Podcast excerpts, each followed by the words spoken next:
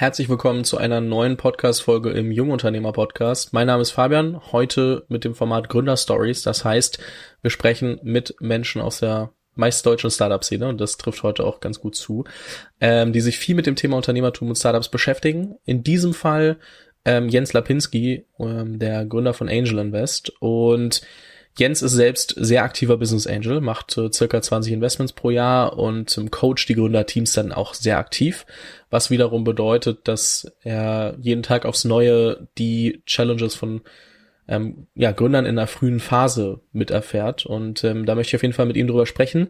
Nichtsdestotrotz, wir unterschlagen natürlich nicht, äh, was Jens davor alles gemacht hat.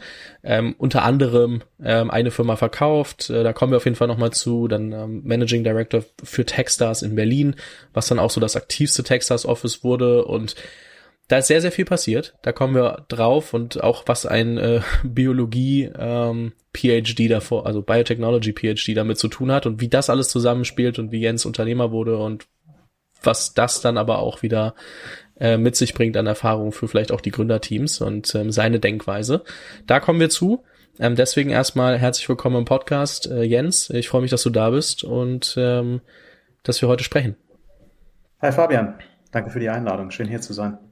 Ich habe ja jetzt wirklich nur Business-Eckdaten genannt. Ne? Was muss man über dich noch wissen, was über deine Tätigkeit als äh, Investor, Unternehmer etc. hinausgeht? Was muss man wissen? Ähm, Du, bei mir ist das halt so, ich bin, ich bin halt ausgebildeter Naturwissenschaftler, ich, Schaftler, ich habe das studiert und promoviert. Ich habe 16 Jahre in England gelebt, habe dann da gearbeitet, war am Anfang in einem Startup drin, wo wir eine Datenbank aufgebaut haben von Technologie-Startups in der Welt. Ich war dann am Ende der Analysechef und habe mir tausende von Firmen angeguckt. Ich bin dann nach viereinhalb Jahren da ausgeschieden, habe ähm, selber gegründet, zusammen mit drei Mitgründern habe die Firma viereinhalb Jahre lang geleitet, bin dann auf dem Board verblieben und als CEO ausgeschieden. Habe dann das erste Startup-Studio gegründet äh, in England, wo wir halt jeden Monat ein neues Produkt gelauncht haben und geguckt haben, ob Kunden das kaufen, was wir denken, dass sie kaufen sollen wollten. Ähm, habe das ein paar Jahre gemacht, ähm, bin dann ähm, ja, meine Frau und ich haben entschieden, wir wollen die Kinder nicht in Zentral London großziehen und ähm, sind dann nach Berlin gezogen, beziehungsweise in, in, in die Umgebung um Berlin drumherum. Ähm, und dann wurde ich von Techstars angesprochen, ob ich nicht Lust hätte, das Deutschlandbüro für die aufzubauen. Das habe ich dann gemacht. Da war ich vier Jahre Geschäftsführer im Deutschen Fonds. Habe selber 40 Investments gemacht, als ich da war ähm, und habe da mitgeholfen, das deutsche und europäische ähm, Netzwerk von, von Techstars weiter auszubauen. Und als ich dann ausschied, hatten wir so zehn Programme in Europa, wo wir pro Jahr 100 Investments gemacht haben. und dann habe ich mir überlegt, ich mache jetzt Vollzeit Angel Investment. Ja, mache jetzt pro Jahr so 15 bis 20 Investments. Ich mache es jetzt seit drei Jahren, habe insgesamt in 50 Firmen investiert.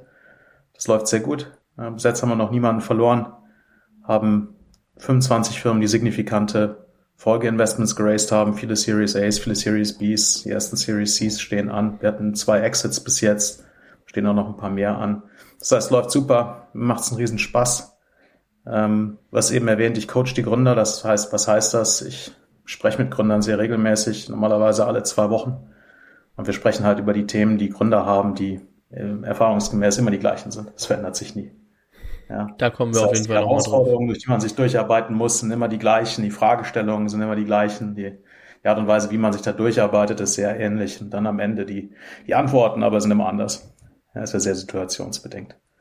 Ja, und das, äh, das mache ich, so verbringe ich meine Zeit. Also gut, ich wollte im ersten Teil eigentlich auch so ein bisschen über deine Story sprechen. Das hast du mir jetzt vorweggenommen. Ich werde noch in ein paar Punkte reingehen, aber jetzt glaube ich, hat man ein bisschen okay. mehr, mehr Verständnis. Ähm, ich will einmal kurz zurückgehen. Also, wenn wir mal schauen, bevor das alles mit dem Unternehmertum begonnen hat und mit den Investments mhm. und allem drumherum, lass mal in die Schulzeit zurückgehen. Wie würden die Le deine ehemaligen Lehrer oder auch deine Lehrer von damals den 17-jährigen ähm, Jens beschreiben? Also, wie warst du in der Schule und ähm, also ja, wie, wie, wie hast du getickt? Boah, wie war ich in der Schule? Ähm, das ist echt schwer zu beantworten. Ich, ich, ähm, ich meine, bei mir war das halt so, dass ich bin in einem Haushalt aufgewachsen, wo mein Vater war sehr eifriger Science-Fiction-Leser. Wir hatten halt hunderte und hunderte von Science-Fiction-Büchern bei uns zu Hause und ich habe sie alle gelesen und als ich etwas jünger war, so 10, 12 oder irgendwie so, wollte ich unbedingt Astronaut werden. Ja, das war für mich das Ding. Und dann habe ich mir, als ich zwölf war, den Rücken gebrochen und war lange im Krankenhaus und er kann glücklicherweise gehen und, und äh, man kann es auch im Röntgenbild gar nicht mehr richtig sehen, dass da mal was kaputt war. Aber danach ist halt so mit der Rakete hochfliegen, das ist dann halt vorbei. Ja, äh, so, und dann bin ich halt nicht so äh, in Science-Fiction-Richtung gegangen, sondern eher Richtung Science und habe dann auch in der Schule viel Physik und Chemie und Mathe und solche Sachen gemacht. Das war halt ganz einfach mein Ding. Ähm, ich glaube, wie würden mich die Lehrer beschreiben? Ich meine, ich war in der Schule immer sehr gut. Äh, ähm, ich war irgendwann Stufensprecher, ich weiß nicht, ist, ist ähm, ja, das heißt, mein, mein Ding war halt, mich hat halt immer mehr interessiert, wie Sachen halt funktionieren als jetzt irgendwie, wie Leute über Sachen reden oder irgendwie so. Ja, das heißt, ich glaube, ich hatte halt irgendwie immer so, so ein Interesse an dem Grundverständnis davon, wie Sachen halt zusammenhängen. Und deswegen bin ich dann auch ähm, ins naturwissenschaftliche Studium gegangen, weil das ist ja auch das, was man da so macht. Ne? Du machst halt dann Versuche und probierst halt zu verstehen, wie Sachen so funktionieren. Und ich glaube, das hat mich immer interessiert. Warum? Weiß ich nicht. Kommt vielleicht durch die Bücher, kommt vielleicht durch mein Elternhaus oder durch meine Genetik oder ich weiß es nicht. Ja. Aber das war so das, was, was mich halt damals interessiert hat. Und deswegen habe ich das halt gemacht. Und deswegen bin ich in diese Studienrichtung gegangen. Du hast dann äh, Biologie studiert, dann irgendwie in Genetics äh, bisschen spezialisiert, wenn ich das richtig gelesen habe, und dann den PhD in Biotechnology gemacht. Ja. Ähm, was hat dir, also du, du, danach hast du schon gesagt, du bist ähm, bei Library House hieß das Ding damals, oder ja. heißt es vielleicht auch immer noch, das weißt du besser als ich ähm, die Business Information und, und Research Company, von der du gesprochen hast. Ähm, ja. Was hat dir dein, also wie kam es, also so Bio, Biotechnology klingt ja jetzt nicht wie, ich gehe danach in eine Firma und kümmere mich um Daten und, und ähm, analysiere Daten. Zumindest nicht in meinem Verständnis, wenn ich mir das das erste Mal durchlese. Wie hing das zusammen? Also wie kam dann aus dem, ich studiere das, ich mache mein PhD in Cambridge, wie bist du da reingerutscht? Also wo, ähm, wie hast du Entscheidungen getroffen, was vielleicht für dich der nächste Schritt ist? Also ich habe Biologie angefangen zu studieren in Freiburg, weil ähm, ich glaube, ich war mit der Klasse schon mal da gewesen oder mit der Stufe oder irgendwie so. Ich hatte Freiburg als sehr nette Stadt in Erinnerung und der Studienkurs da war sehr hoch gerankt. Es gab ganz in den 90er Jahren irgendwann mal so ein Spiegel-Ranking, ganz am Anfang als allererste. Da war Freiburg auf dem ersten oder zweiten Platz oder irgendwie sowas.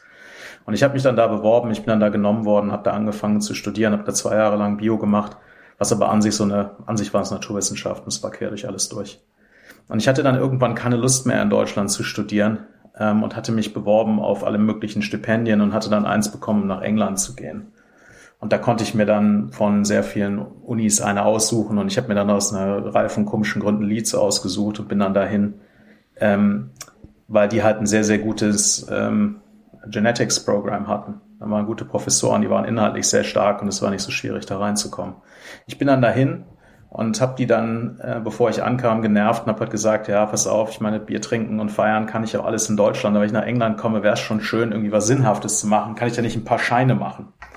Das haben die aber nicht verstanden. Was die verstanden hatten, ist, ähm, dass, dass ich das da zu Ende studieren wollte.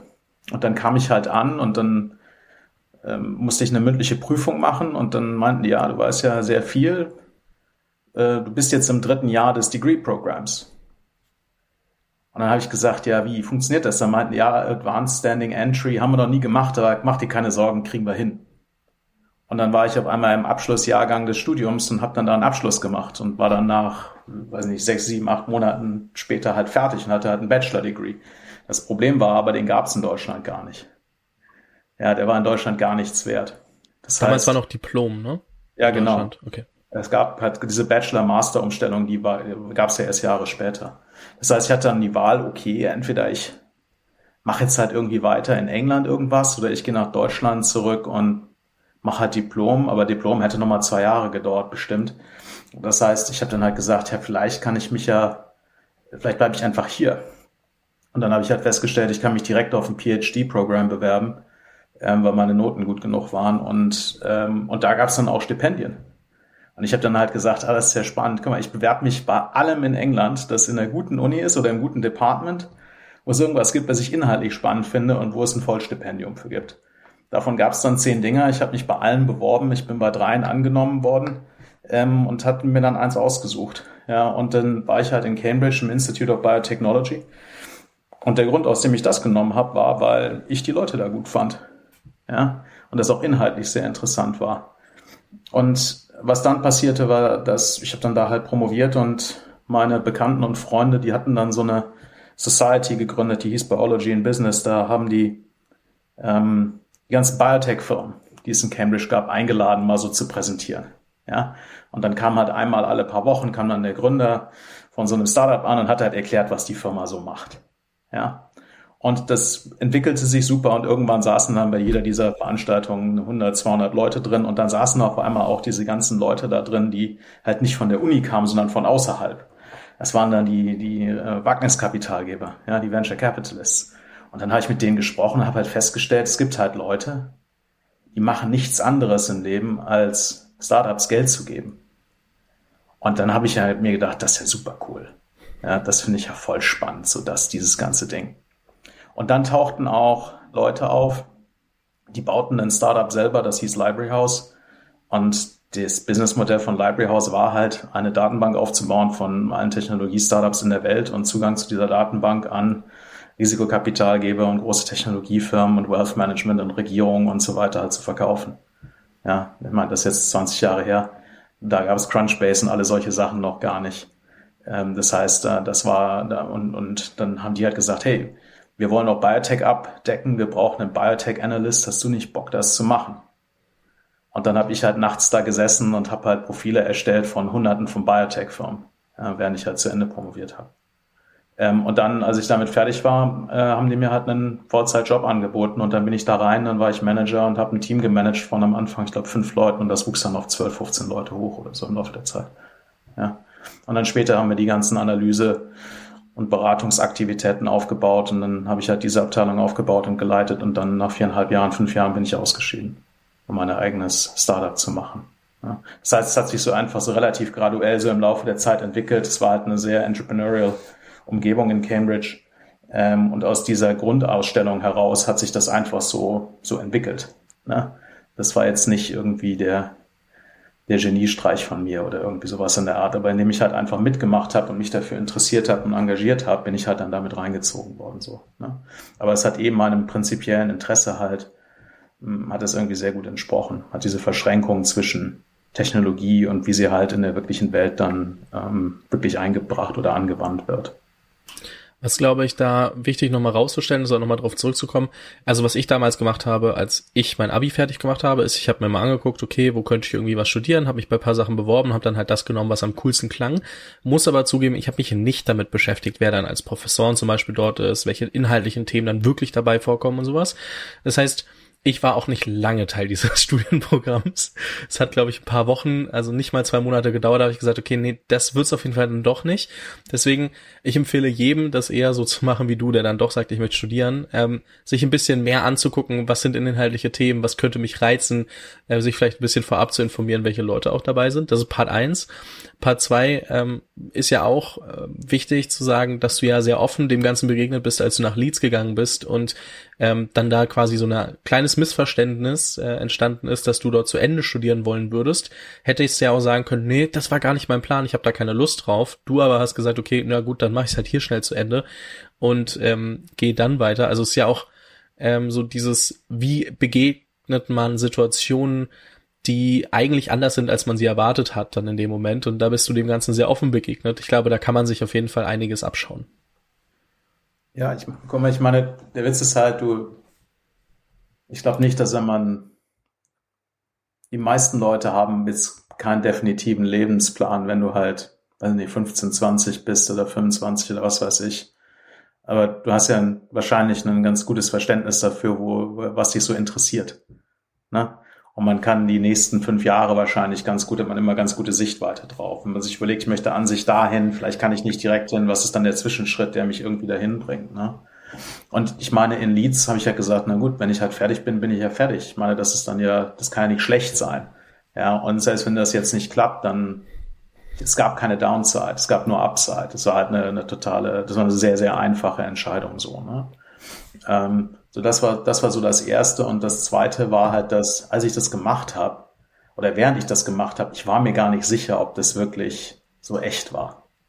Also muss es halt so verstehen. Ich war dann halt bei der Graduation Ceremony, ja, und ich habe mein mein Bachelor-Ding gekriegt, äh, mein, mein Zertifikat, und da bin ich als jemand anders im Kurs hingegangen und gesagt, jetzt kannst du mir mal deins zeigen. Und dann habe ich die nebeneinander gehalten und habe geguckt und gesagt, jo, sind wirklich gleich. Ja, weil es war für mich bis ganz zum Ende. Ich wollte nie irgendwo hingehen und irgendjemanden fragen, ob es jetzt wirklich real ist, weil sonst hätte sich ja vielleicht irgendjemand anders überlegen können oder so. Ja. Und die haben das halt ganz einfach gemacht. Das war ziemlich cool. Ähm, und das, aber das kriegst du halt auch nur, also in der, in der, in der, in der Uni wie Cambridge oder so würden die sowas wahrscheinlich nicht machen. Aber wenn du halt zu einer normalen Uni gehst, ist da halt viel mehr Flexibilität so, ne? Und ähm, die haben das halt ganz einfach gemacht. Die waren halt cool. Ja. Und das hat mir halt dann ziemlich viel weitergeholfen, so mit meiner, also hat mein Studium halt einfach verkürzt um ein paar Jahre. Ne? Da war ich damals relativ dankbar für. Das äh, glaube ich sofort. Du hast gerade drüber gesprochen ähm, bei Library House, dass du dann nach viereinhalb Jahren raus bist ähm, und deine eigene Firma gegründet hast. So, da müssen mhm. wir natürlich nochmal drüber sprechen, ähm, weil die Frage ist ja, wann, also war das dann irgendwie ähm, Unzufriedenheit bei Library House, weil es zu groß wurde und du dachtest, okay, ich will was Neues haben, warst du hattest eine Idee und hast gesagt, okay, das muss umgesetzt werden und keiner macht's. Wie kam es, dass ihr dann ähm, oder dass du dann beschlossen hast, äh, was Neues zu machen und diesen Schritt gegangen bist? Und wie haben die Leute in deinem Umfeld reagiert? Weil ich damals, muss man ja einfach sagen, Gründen ist er jetzt inzwischen cool oder anerkannt oder wie auch immer man es nennen möchte. Das war ja damals nicht so. Also wie war das dann auch für, für deine Eltern, für deine Freunde, für dein Umfeld? Ja, also ich denke, wenn man so Entscheidungen trifft, dass man sich halt verändert, dann ist das immer eine Push-Pull-Geschichte. Das heißt, du hast immer Sachen, die sich von innen raus drücken und Sachen, die dich von außen rausziehen. Ja, und wenn halt beides gleichzeitig passiert, dann, ähm, dann, dann machst du halt so den, den, den Wechsel. Ne? Und bei mir bei Library House war das halt so, dass ähm, die Firma, mein, mein damaliger Chef ist, war ein Typ, der, der heißt Doug Richard. Und, und Doug war Amerikaner, erfolgreicher Entrepreneur, war dann nach England ausgewandert mit seiner Familie, ähm, die Kinder da großzuziehen und war dann Mitgründer von den Cambridge Angels und wurde dann über das und andere Sachen, auf einmal war er auf Dragon's Den. Das war so das, der Vorläufer von der Höhle des Löwen. Ja. Mhm. Also die englische Variante. Das ist eine Show, die ursprünglich aus Japan kommt äh, oder gekommen ist und dann in England, die BBC hatte das erste äh, westliche Format gemacht. Und da war dann Doug drin, als in den original ersten zwei Staffeln ähm, der Show, was für ihn in seinem Leben wahrscheinlich eklatant negative Effekte hatte, aber das ist jetzt erstmal egal. Auf jeden Fall, was halt passierte, er wurde halt eine Celebrity und stellte halt fest, man kann viel mehr Geld damit verdienen, wenn man ganz einfach irgendwo hingeht zu irgendeiner Konferenz von, was weiß ich, irgendwelchen Vertretern oder so äh, und denen eine halbe Stunde lang was erzählt, 25.000 Pfund, super. Ja, alles, uh, all you have to do is show up. Ja.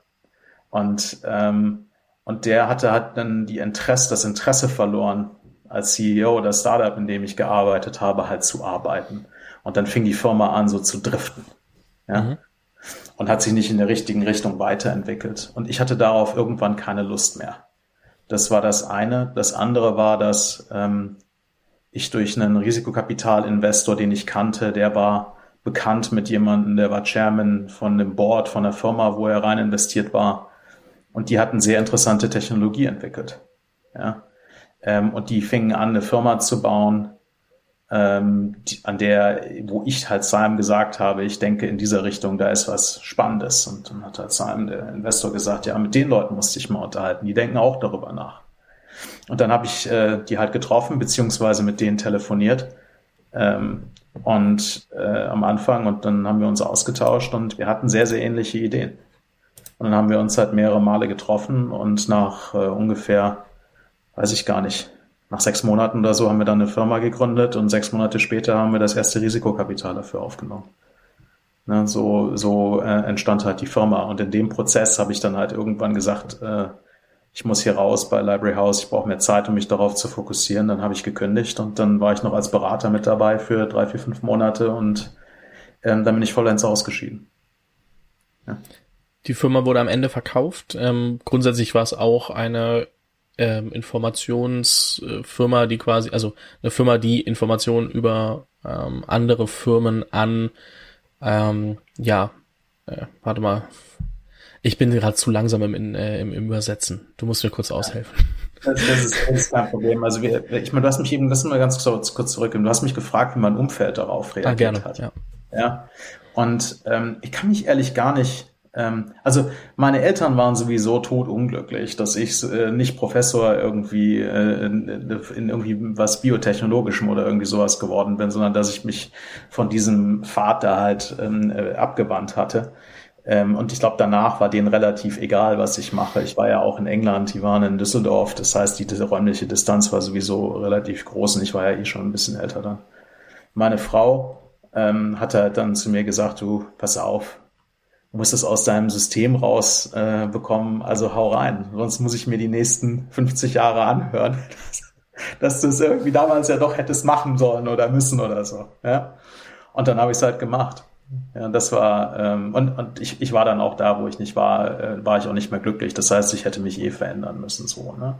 Und dann habe ich es halt gemacht. Es war so eine Reverse Regret Analysis, wo man halt sagt, man stellt sich dann halt mental in die Zukunft und sagt dann halt, ich gucke mir verschiedene Pfade an, wenn ich das mache äh, oder nicht mache, äh, habe ich dann später großes, äh, bedauere ich das halt, dass ich nicht den anderen, wie stark würde ich halt das bedauern, dass ich nicht den anderen Pfad lang gelaufen bin, so, ne? Und die, die, das habe ich halt gemacht und es war halt dann klar für mich, gründ die Firma. Ne? So, das war so das. Ähm, und ich meine, da habe ich ziemlich viel Lehrgeld gezahlt. Ich habe unendlich viele Sachen falsch gemacht all die Sachen, all die Gründe, aus denen ich heutzutage nicht in Startups investiere, habe ich damals gelernt. Ja, und auch viele Sachen inhaltlich, wie man Sachen falsch macht, wie man Sachen richtig macht und so weiter und so fort. Ja, das heißt, das ist ja äh, egal, wie viel du dir vorher Startups anguckst, aber eine Sache selber zu machen, ist nochmal eine ganz andere Erfahrung. Auf jeden Fall. Ähm, dann lass uns doch nochmal ganz kurz auf den Punkt eingehen, wo, ähm, bevor ich jetzt hier wieder in meine Übersetzungsthematik äh, zurückkehre. Ähm, Auf jeden Fall. Du meinst, du hast viel falsch gemacht, beziehungsweise auch viel gelernt, was du, warum du heute nicht in Startup investi Startups investierst. Also dann ja. ziehe ich eine Frage vor, die ich sonst ein bisschen später gemacht hätte, aber worauf achtest du bei Gründerteams beziehungsweise Startups, wenn du investierst? Beziehungsweise wie sieht eine Analyse ähm, bei dir aus? Was sind Kernfaktoren, wenn die gegeben sind, nicht gegeben sind? Ähm, also Red Flags oder auch positive Merkmale, wo du sagst, okay, das ähm, sind mal so, natürlich kann man jetzt nicht eine ganze Analyse durchgehen, aber vielleicht ein paar Eckdaten, ähm, wo du sagst, okay, das sind für mich wirklich wichtige Faktoren. Ja, also ich, wenn ich mich mit Gründern unterhalte, dann fokussiere ich mich immer sehr auf zwei Bereiche. Das erste ist halt, ich, ich möchte das Team verstehen, ich möchte verstehen, wer sind die Leute, wer sind die Gründer, ähm, wie viele davon gibt es, was machen die innerhalb der Firma, wie ist so das Verständnis untereinander für wer hat eigentlich welchen Jobtitel, wer, also das ist so die, die Machtsituation innerhalb der Firma. Gibt es einen klaren CEO, ja oder nein? Wenn es die nicht gibt, dann ähm, hast du im Zweifelsfall später ein Riesenproblem. Ähm, sind alle gleichermaßen committed? Oder gibt es da so Teilzeitleute und Vollzeitleute? Wie lange kennen die sich schon? Haben die schon vorher zusammengearbeitet? Wie stark sind die geografisch verteilt, ja, ähm, wie äh, outsourcen die wichtige Komponenten von dem, was gemacht werden soll, wie stark sind die individuellen Teammitglieder und so weiter und so fort. Also was man halt sehen will, ist halt ein Team von Leuten, die sich schon seit mindestens einem Jahr kennen und da auch irgendwie schon zusammengearbeitet haben, entweder in dem Startup oder in der vorherigen Firma, ähm, die, die sich halt wirklich kennen, die hochkomplementär sind und die die wichtigsten Sachen äh, abdecken, die halt gemacht werden müssen, so. Ja, dass du halt ein Team hast, das stark ist, das, das eng zusammenhält, ja, und das halt auch komplett genug ist, um die Sachen zu machen, die gemacht werden müssen. Das sind die drei Sachen, nach denen man so sucht. Ja, das ist das erste, weil wenn du das nicht hast, dann ist alles andere auch schon fast eh egal. Ja, ähm, das nächste, was du dir halt überlegst, ist, wie gut versteht das Team den Kunden? Also wer genau ist der Kunde? Was für ein Problem hat der Kunde? Was ist der Job to be done? Was ist die Value Proposition, die die Gründer für den Kunden haben. Ja, da, das muss echt glasklar sein. Wenn das nicht super klar ausdefiniert werden kann, dann ist das halt ein großes Problem. Ja, denn im zweiten Schritt musst du ja ein Produkt bauen, das den Job macht und die Value Proposition abliefert. Ja, und wenn du das dann halt entweder nicht weißt, für wen es ist oder was es eigentlich genau tun soll oder was abgeliefert werden soll, dann kannst du auch das Produkt nicht wirklich bauen. Ja, das heißt, das, das ist so ähm, eine Sache, wo ich halt mir angucke, haben die Gründer den Kunden wirklich gut verstanden und wie glasklar können die das ausartikulieren. Ja, dann dritte Sachen sind, sind natürlich, will der Kunde es, ja, noch das Allerwichtigste, also was zu bauen, was ein Kunde nicht, weil, wenn du überlegst, woran sterben Startup, Startups am Anfang, du hast halt, Gründer streiten sich, ja, sie bauen was, was der Kunde nicht will, oder irgendjemand anders baut es besser. Das sind die drei Sterbensgründe für Startups. Du kannst alle anderen Sachen, die man so liest, irgendwo darunter kategorisieren. Ja. Äh, andere Sachen, die man natürlich will als Investor, ist, dass es eine, dass es eine Möglichkeit gibt, eine große Firma zu bauen. Also dass es eine wirklich potenziell große ähm, Chance ist, was, was, was Substanzielles aufzustellen. Ja, das heißt, der Markt muss dementsprechend groß sein. Und du willst halt nicht, dass schon 50 Wettbewerber sich da tummeln. Ja. Ähm, du brauchst ein skalierbares Modell, mit dem du die Sache hochfahren kannst.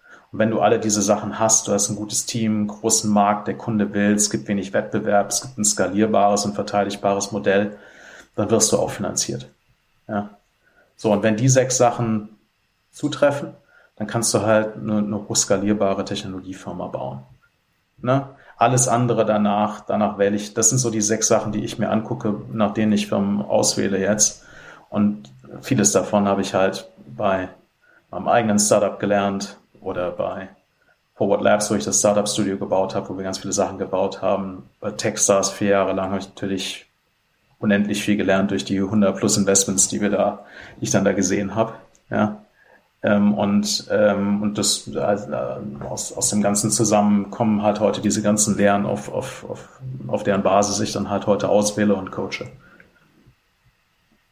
Ja, sehr, sehr spannend. Ähm, ein Punkt, ähm, du hast gerade Forward Labs nochmal angesprochen und äh, mhm. du meinst ja, ihr habt ähm, da wirklich jeden Monat ein neues äh, Produkt gelauncht äh, und ja. ähm, auch steht auch tatsächlich in deinem LinkedIn drin, dass ihr sechs, sieben davon zum Beispiel super schnell wieder äh, eingestampft habt. Ähm, wenn ja. du mit Gründern sprichst und ähm, dir anguckst, was die, was sie machen, wie sie ticken und die vielleicht sagen, sie verstehen den Kunden beziehungsweise was bauen und ähm, dann aber im Prozess wie, also wie wichtig ist ja auch die Fähigkeit, ähm, dann sowas, also MVPs zu bauen, zu testen. Ähm, also ist ja rein theoretisch natürlich irgendwie super wichtig und auch recht verbreitet, aber das umzusetzen als Gründer ist ja trotzdem doch nochmal schwerer, weil man sich ja oft sehr schnell in sein Produkt verliebt. Also wie guckst du das, ähm, die, oder wie, wie, wie stellst du die Gründer auf die Probe, ob sie sich, also ob sie zu sehr in ihr Produkt vielleicht auch verliebt sind, ob sie ähm, da wirklich auch auf den Markt achten, eben wie du sagst, also was bauen, was der Kunde haben will, weil ich glaube, das in Frage zu stellen und das zu hinterfragen ist schon nicht ganz einfach, weil äh, beziehungsweise dann auch zu zeigen, dass man als Gründer sich ein bisschen loslösen kann, zumindest von seinem Produkt. Ja, also wir haben bei Forward Labs immer gesagt, wenn der Kunde Schaum am Mund hat, das ist gut. Ja, das ist das, was man will. Das heißt, wenn du halt die richtigen Kunden hast und du zeigst denen halt das Produkt und machst eine Demo oder so und die sagen, oh wow, das ist ja super, das brauche ich jetzt unbedingt. Ja, das ist das, was du haben willst. Und du kannst das, wenn man mit Gründern darüber spricht, hören. Erstens, ob die den Kunden verstehen und zweitens, wie die das beschreiben, das Produkt, wenn die da das mit, mit dann darüber, darüber sprechen. Das muss man dazu sagen, bei vielen äh, Investments, die ich mache, da gibt's noch kein fertiges Produkt. Mhm. Das heißt, da gibt's das, diesen Effekt nicht. Aber man kann schon vorher hören, halt durch die Interviews, die Gründer gemacht haben mit potenziellen Kunden, wie die das äh, beschreiben. Ja? Und wie, wie, wie glasklar die, die Stoßrichtung da so ist. Ja, die andere Sache, die man sich immer fragen kann, ist, was haben die Gründer verstanden, das sonst kein Mensch verstanden hat? Weil viele, viele Sachen sind ähm, oder was ist jetzt vollkommen anders als noch vor fünf Jahren. Ja? Weil, weil viele Sachen oder fast alle Sachen, die ich so sehe, ähm, habe ich schon mal vorher gesehen. Es gibt so gut wie gar nichts Neues. Man muss ja halt überlegen, nach, bei, bei, seit Library House habe ich wahrscheinlich insgesamt mir über 10.000 Startups angeguckt. Es gibt nicht so viele Sachen, die noch nie vorher da waren. Ja, das sind immer Variationen von dem, was schon vorher war. Und du, die Frage ist halt, was ist, aber dann sage ich halt teilweise, okay, sowas ist schon 100 plus Mal probiert worden. Das hat noch nie funktioniert, weil es immer das Problem war. Und du kannst dann halt sagen, okay, warum sollte das jetzt funktionieren? Und manchmal sagen halt Gründer, na ja, weil guck mal, früher haben immer alle gedacht, dass das Hauptproblem so und so und so ist. Stimmt aber gar nicht. Stellt sich nämlich heraus, das ist an sich vollkommen anders, denn wir haben verstanden, dass es eigentlich so und so muss und dann haben wir das und das gemacht und dann auf einmal können wir zeigen, stimmt. Es ist wirklich so. Dann sagst du halt, okay, das ist natürlich immer spannend. Also halt dieser Insight. Ja, es geht nicht darum, die Idee zu haben, sondern man muss halt einen Insight entwickeln, eine Einsicht, die man hat, die sonst keiner hat. Wenn du sowas hast, ja, das ist dann wirklich da herum, kannst du dann probieren, eine Firma aufzubauen. Ne, und das kann man halt im Gespräch relativ schnell herausfinden, ob Gründer sowas haben oder nicht. Ne? Das andere, was man herausfinden kann, ist natürlich, wie denken die prinzipiell über, über die Kunden nach, über das Produktbau nach, also über Customer Development und Product Development und wie, wie verschränken die das so? Wie geht das hin und her im Ping-Pong? Ja, teilweise hast du, ich habe jetzt in einen Serial-Gründer, Serial-Entrepreneur, in einen Seriengründer in, äh, investiert, der ist halt extrem erfahren in sowas. Ja, das heißt, die Geschwindigkeit, mit der sich, der sich halt dadurch iteriert, ist äh, atemberaubend. Ja, äh, und, und die Geschwindigkeit, mit der da halt äh, diese Experimente gefahren werden, so.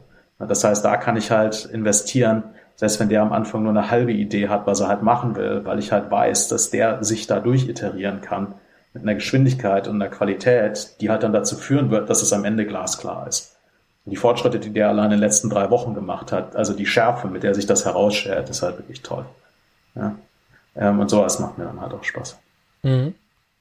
Ja, ich glaube, ähm, super spannender Insight eben aus so, gerade Gründer, also tun sich ja manchmal schwer in die Köpfe von Investoren zu schauen und da ist es halt immer sehr, sehr hilfreich, mal so die Gegenseite auch zu sehen und zu hören, okay, worauf kommt es eigentlich an? Ähm, man sollte nicht alles für den, für den Investor optimieren, das bin ich mir, bin ich mir schon bewusst, aber es ist manchmal trotzdem ähm, ganz gut zu wissen, weil es ja auch einem zeigt, wo man vielleicht selber mehr Wert drauf legen sollte, weil man da vielleicht noch gar nicht so viele Antworten drauf hat. Ja, ich meine, das, was Investoren wollen, ist an sich immer das Gleiche. Ähm, das, das Hauptproblem, wenn Gründer an Investoren pitchen, ist an sich immer das, dass der Investor will halt Geld verdienen. Ja? Das heißt, du willst ja Anteile an der Firma für einen bestimmten Preis kaufen und in Zukunft für einen sehr viel höheren Preis äh, weiterverkaufen. Das ist das Geschäft. Ja? Das heißt, das Einzige, was einen Investor wirklich interessiert, ist, ähm, für wie viel mehr kann ich in welcher Zeit die Dinger weiterverkaufen? Ja, was ist hier die Opportunity? Warum sollte ich da rein investieren? Und der Gründer denkt halt, ich habe Kunden, ich habe ein Produkt, ja, und ich probiere dieses Produkt an Kunden zu verkaufen und damit ich das hochfahren kann, brauche ich halt Geld. Das heißt, der Gründer kommt immer zum Investor und pitcht das Produkt. Ja, meistens noch ohne den Kunden. Da sagen die, hier ist das Problem, hier ist mal eine Lösung, das funktioniert ganz gut, hier ist mal ein Team, bitte gib mir Geld. Und es spielt auch keine Rolle, was du Gründern sagst, die pitchen das immer so. Weil die gesamte Denke, dadurch, die, die sprechen halt mit Kunden und die bauen Produkt und die sprechen mit Kunden und bauen Produkt und die sprechen mit Kunden und bauen Produkt, dann sprechen sie mal mit dem Investor, dann pitchen sie das Produkt. Das ist automatisch so.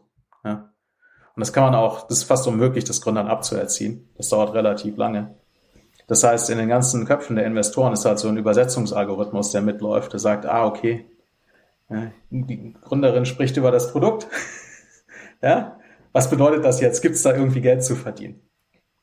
Weil die, die, die Gründer selber können das in der Regel nicht wirklich artikulieren. Vor allen Dingen, wenn sie First-Time-Founder sind. Ja.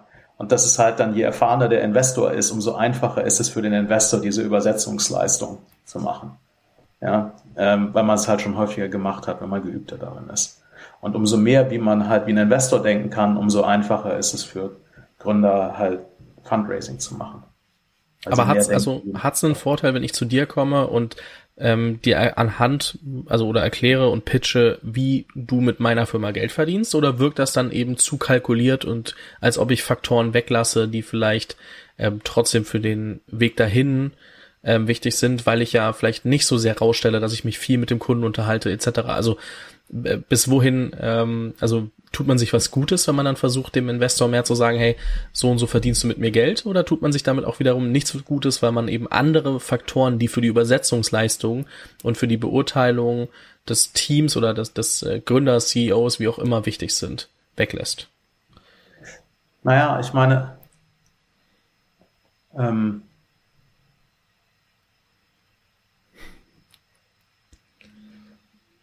die normale Art und Weise, wie ein Pitch Deck konstruiert wird, macht es halt für einen normalen Investor so gut wie unmöglich zu evaluieren, ob es sich lohnt, in eine Firma zu investieren oder nicht.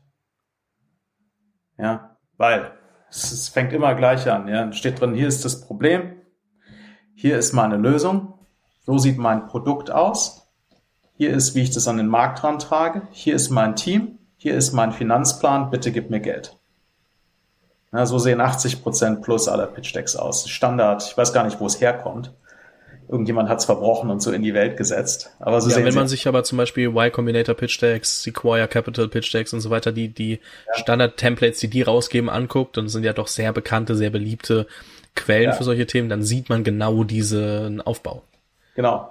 Bloß der Witz da ist halt, dass das Problem ist, dass es halt, du nimmst halt das Template und denn was die Gründer machen, ist, die löschen alles, was auf den Slides steht, lassen nur die Überschriften stehen und dann füllen sie die Slides aus und sie ignorieren, was da drin steht.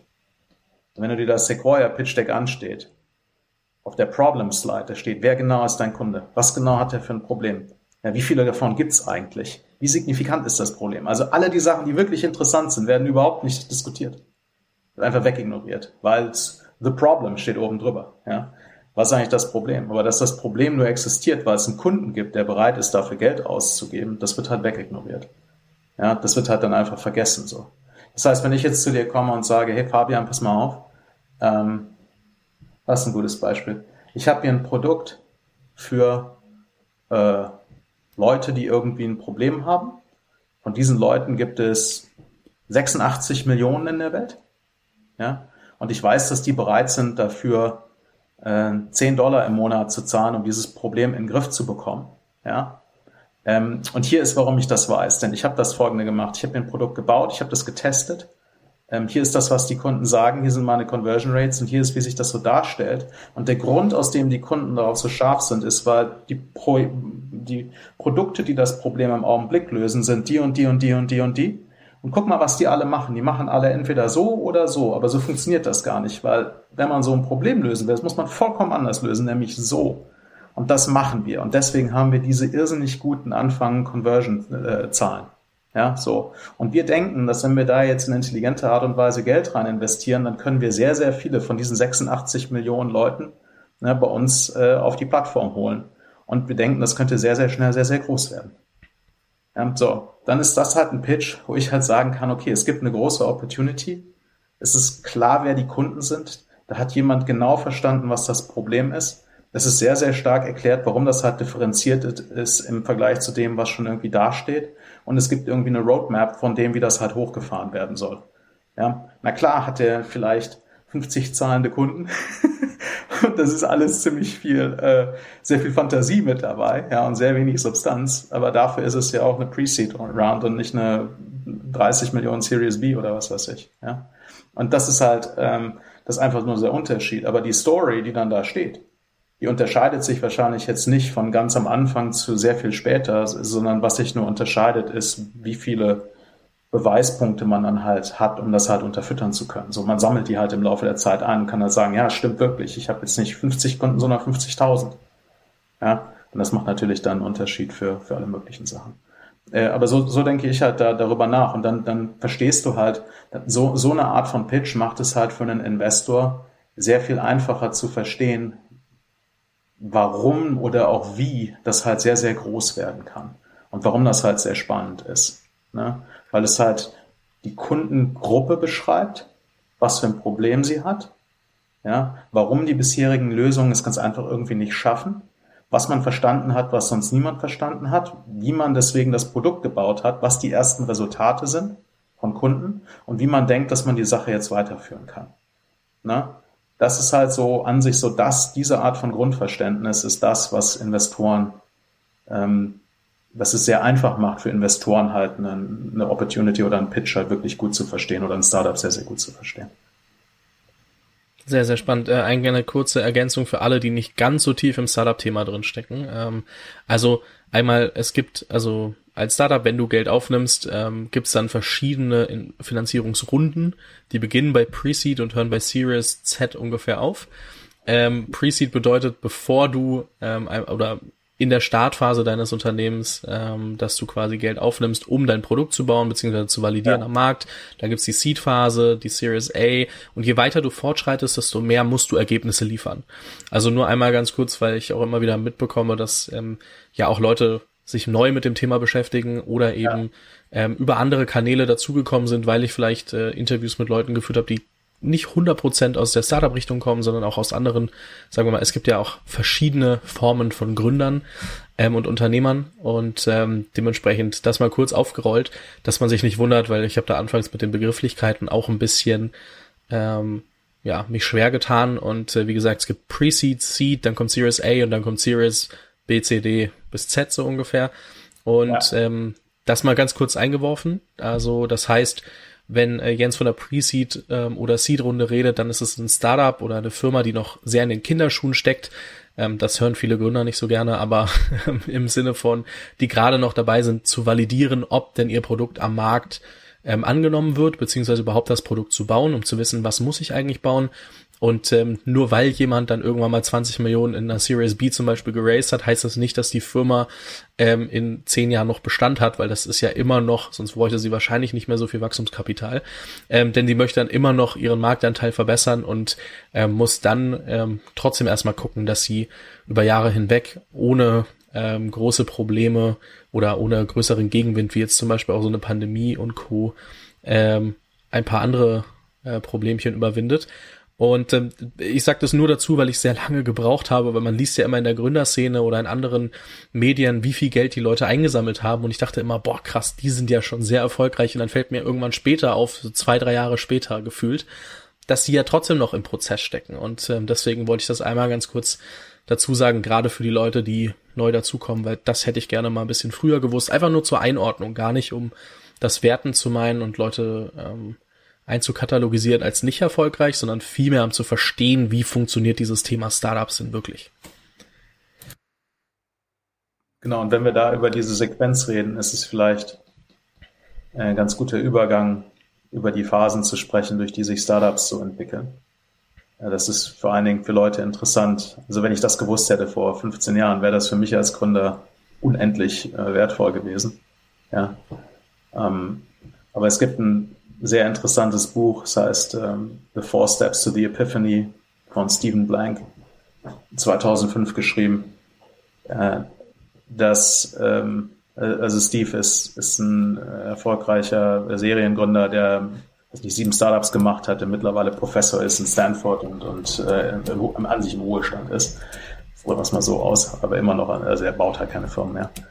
Ähm, und Steve hat da dann aufgeführt, dass es gibt halt vier Phasen, durch die sich Startups durchentwickeln.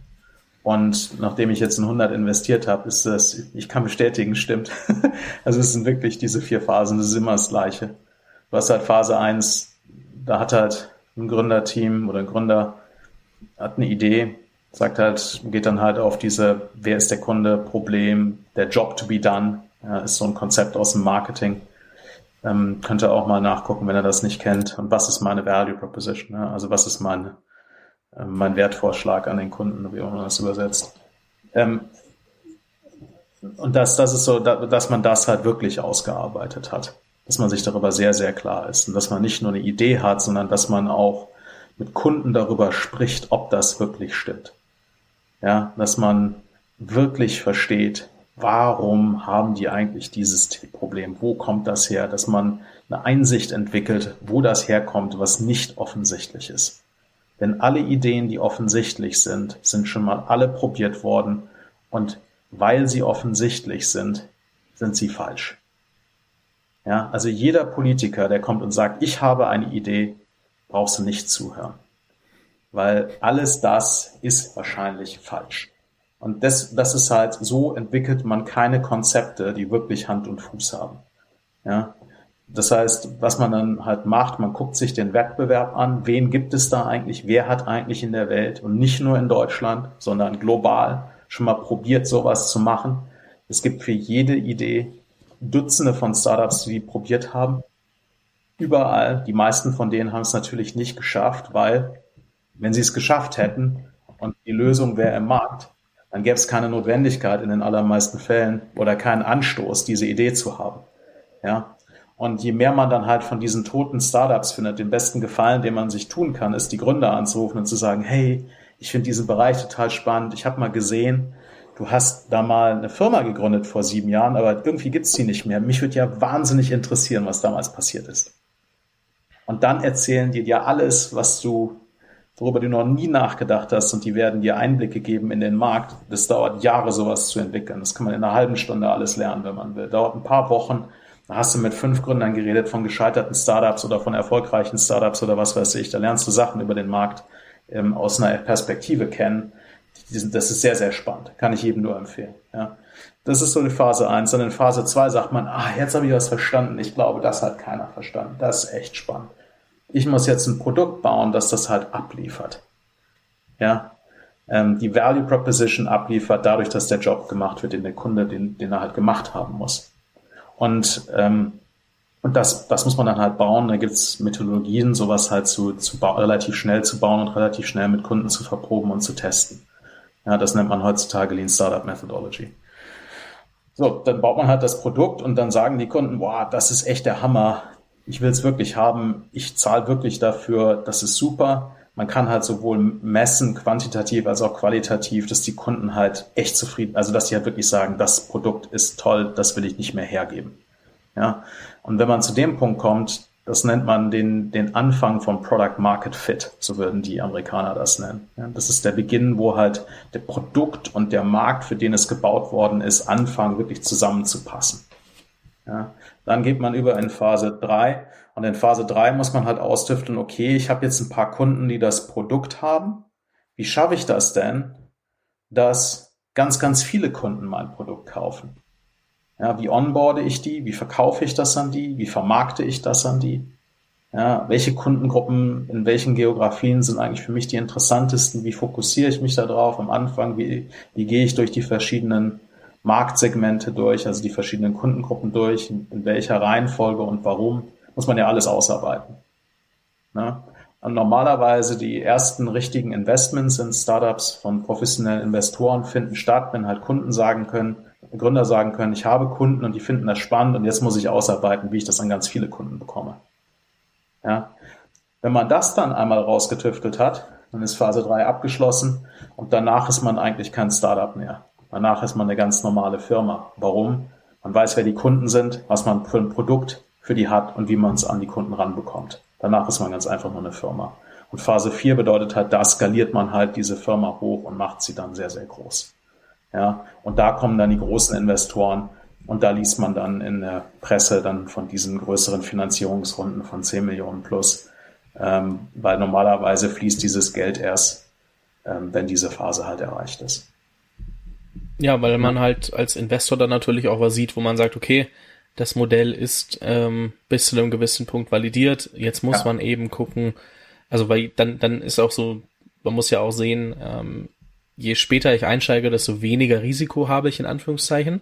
Natürlich, ja. ähm, ich stecke mehr Geld rein, um mir teurer meine Anteile zu kaufen, aber ähm, ich sehe ja schon, äh, ich habe ja mehr äh, im Englischen als Traction, also ich habe mehr Ergebnisse beziehungsweise Eckdaten anhand dessen ich festmachen kann, ob es ein Investment ist, das sich lohnen wird oder nicht, oder ob ich investiere halt weniger in Vision, sondern vielmehr schon in ähm, grundlegend äh, gemachte Arbeit und Ergebnisse.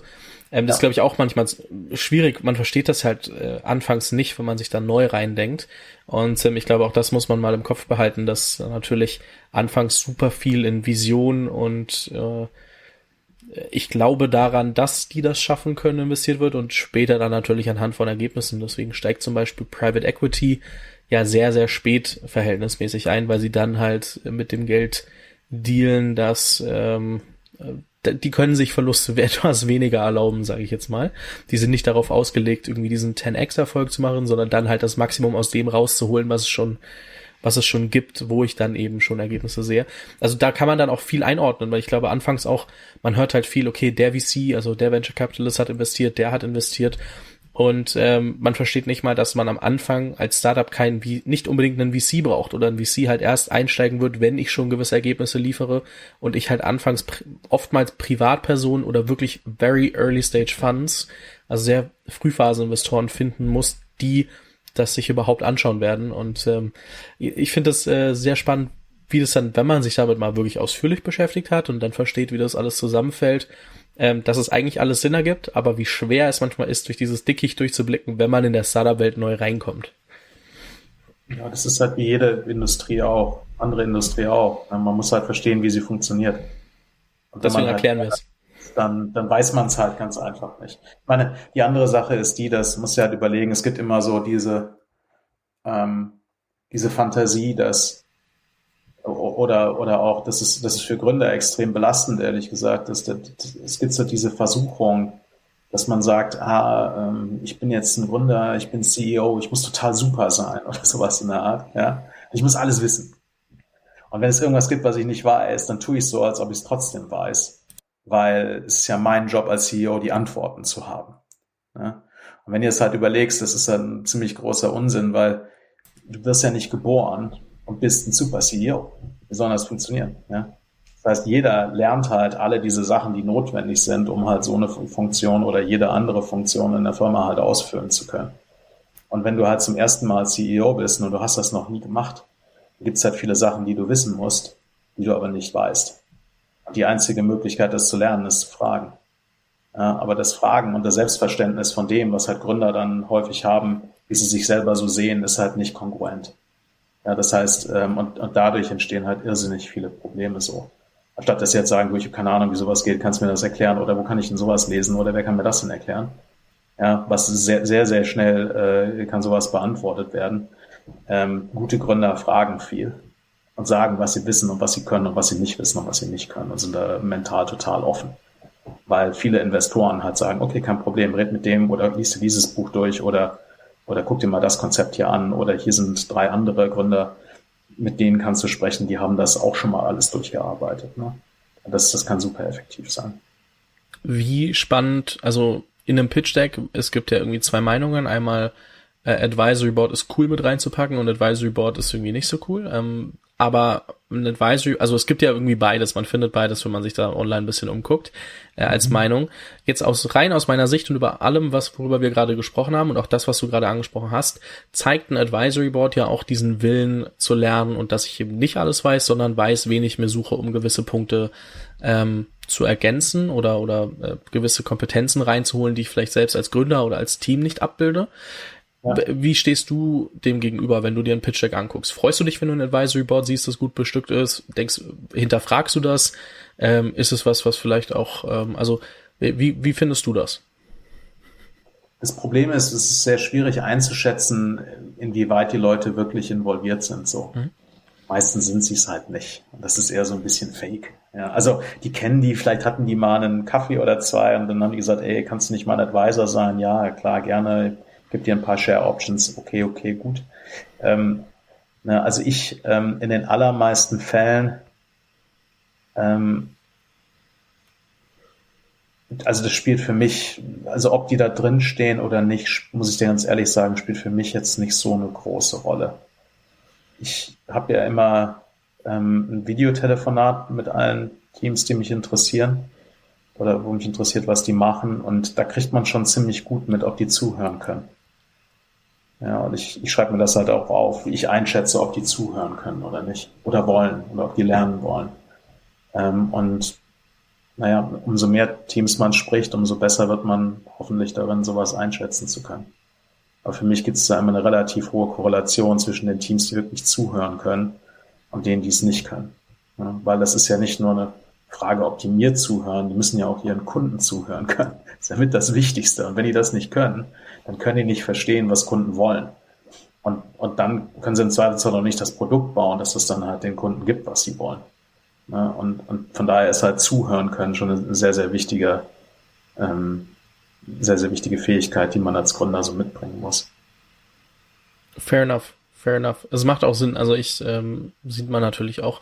Das heißt aber trotzdem, wenn ich es als Gründer ähm, nahelegen kann oder oder sagen wir mal in Anführungszeichen beweisen kann, dass ich mit denen auch wirklich regelmäßig spreche und die wirklich involviert sind, kann es an sich gut sein. Äh, ich sollte also, aber es bringt mir nicht viel, die einfach nur draufstehen zu haben und weil doch recht schnell durchschaut wird, dass es wahrscheinlich nicht dazu führt, dass die involviert sind.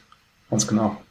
Gut, das ist einfach mal so eine Prinzipfrage gewesen, nur weil ich das ja ähm, auch immer wieder sehe und äh, da mal wissen will, wie, wie andere Leute dazu, dazu stehen. Ich wollte gerade auf einen anderen Punkt noch eingehen. Irgendwas ist mir gerade, ist mir zwar gerade entfallen, aber vielleicht äh, komme ich noch mal drauf. Ähm, ich habe einen kurzen Vorschlag. Ähm, und zwar würde ich fast sagen, wir geben den Leuten die Hausaufgabe und die gebe ich mir auch selber, The Four Steps uh, to Epiphany zu lesen und ähm, dann sprechen wir nochmal über die Phasen in einem, in einem äh, Gespräch in ein paar Wochen, Monaten, wie auch immer, dass die Leute Zeit hatten. Und dass ich dann auch die nochmal ein bisschen mehr Kontext durchgelesen habe, anstatt ja. dass wir jetzt gefühlt nochmal drei Stunden dranhängen. Erstens, weil es terminlich schwierig wird und zweitens, ähm, weil ich dann ein bisschen mehr Background und ein bisschen andere Fragen stellen kann. Also wenn das für dich eine Option ist, dann ähm, würde ich das als Hausaufgabe mitgeben und äh, wir, wir sprechen darüber nochmal in einem anderen äh, Podcast.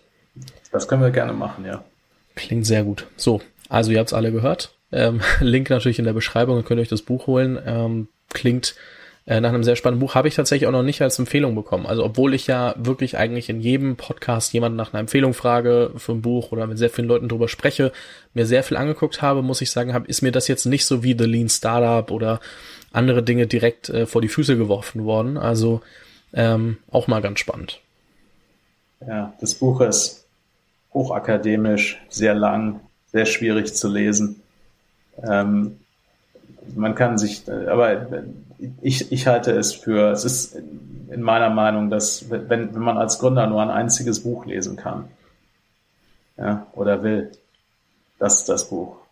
Ja, alles andere ist ähm, also ich habe meine, meine, meine, meine Top-Bücher, die ich an alle Gründer empfehle, aber das steht unangefochten seit Jahren an, an Platz eins Und ich kenne kaum einen Gründer, der es liest. Ähm, und ich kenne niemanden, der damit Spaß hat. Aber das, was da drin steht, ist in meiner Meinung nach wirklich wichtig und, und wirklich wahr. Ja, und es ist äh, äh, der Lean Startup, der Eric Rees war Student ähm, bei Steve und ähm, hat da gesagt, oh, ist alles so schwierig, was der erzählt das muss ich mal viel einfacher aufschreiben. Und dann hat er halt Lean Startup draus gemacht. Lean Startup ist ja im Endeffekt die, die, Wirtschaft, die wissenschaftliche Methode angewandt auf die Four Steps to the Epiphany. Ja, das ist so, also Build, Measure, Learn, das ist ja der, der wissenschaftliche Prozess. Ich äh, werde mich zurückmelden, wenn ich es äh, bestellt und angefangen habe zu lesen oder gelesen habe.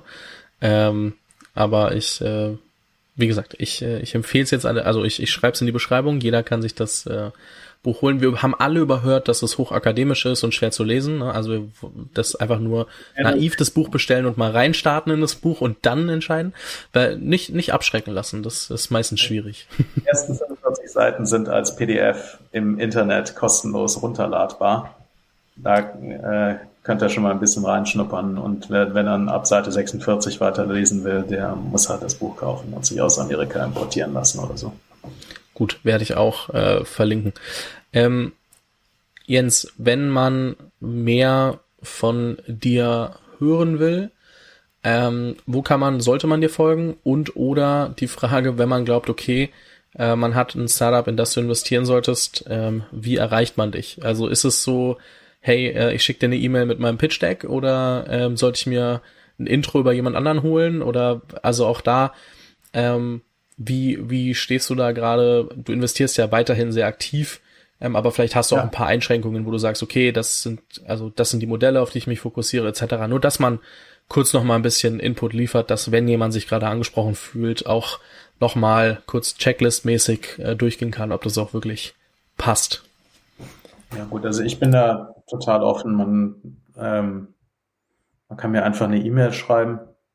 Die E-Mail steht ganz einfach auf meiner Webseite oder auf der Webseite von Angel Invest. Ähm, ich lese mir, ich frage immer nach einem Pitch Deck, ich lese sie mir alle durch. Ich sage sofort, ob ich Interesse habe zu sprechen oder nicht. Und wenn ich Interesse habe, dann haben wir ein Videogespräch für eine Stunde oder so. Und ich stelle halt dann, wie ich es eben erklärt habe, die Fragen zum Team und zum, eben wer die Kunden der Firma sind und was, was halt das Startup für die macht. So, ne? Und ähm, genau, und dann, dann habe ich einen Prozess, den ich danach halt weitermache. Aber ob Leute mir jetzt halt vorgestellt werden oder ob die sich einfach quasi kalt bei mir melden, das ist, ähm, das ist, das ist mir persönlich egal. Ich habe in mehrere Startups investiert, die über niemanden vorgestellt wurden. Ja, und ich denke, das ist auch ehrlich gesagt eine gute Sache, weil ähm, man dadurch halt viel offener ist gegenüber Leuten, die halt nicht besser aus dem klassischen Netzwerk so rauskommen. Weil dann sieht man nur Sachen, die andere Leute für einen schon vorgefiltert haben und ähm, hat man natürlich, weil halt andere Leute einen Filter drüber gelegt haben, ist die Qualität dann auf einem höheren Niveau. Aber viele von so extremen Outlier-Themen sind dann vielleicht gar nicht da vertreten. Und das ist an sich äh, weder richtig noch ist es, äh, äh, ist das wünschenswert. Ja. Das heißt so, dass, das heißt, ich, ich, ich werde immer gerne direkt angeschrieben, weil ich dann ziemlich viele Sachen sehe, die auch immer ein bisschen wahnsinniger sind oder wie auch immer, ja. die nicht irgendjemand anders schon mal seine, seine mentalen Algorithmen drüber hat laufen lassen. Das finde ich immer gut. Guter, guter Schlusssatz. Ich äh, verlinke natürlich die Websites, dann könnt ihr euch da nochmal alle Infos ziehen, bevor ihr Jens anschreibt und dann natürlich auch dein LinkedIn-Profil, einfach, dass man sich nochmal ein bisschen informieren kann und ähm, dir dann gegebenenfalls eben das Deck durchschicken kann.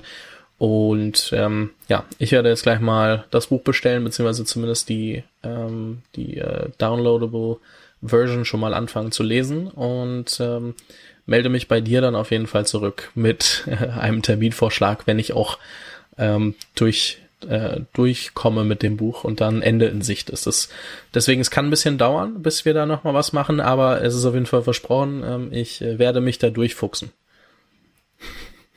Super. Jens, vielen lieben Dank dir fürs Interview. Es hat mir sehr viel Spaß gemacht. Ich glaube, es hat ähm, sehr viele ähm, Insights nochmal gegeben in wie ticken Investoren, auch wo kann ich mich selbst nochmal verbessern, worüber sollte ich am Anfang nachdenken, wann, wann ordne ich mich in welcher Phase ein und äh, darüber sprechen wir dann nochmal ausführlicher, wenn es soweit ist. Deswegen vielen lieben Dank. Er hat mir sehr viel Spaß gemacht und ähm, bis bald. Alles klar. Danke, Fabian. Bis dann. Tschüss. So.